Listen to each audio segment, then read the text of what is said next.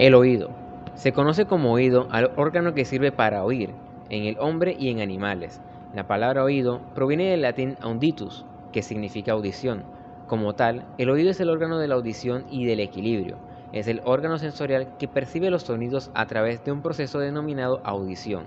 Esto es, las ondas sonoras que viajan por el aire las transforma, primero en vibraciones mecánicas y luego en impulsos nerviosos eléctricos que son enviados al encéfalo, donde son interpretados como sonidos.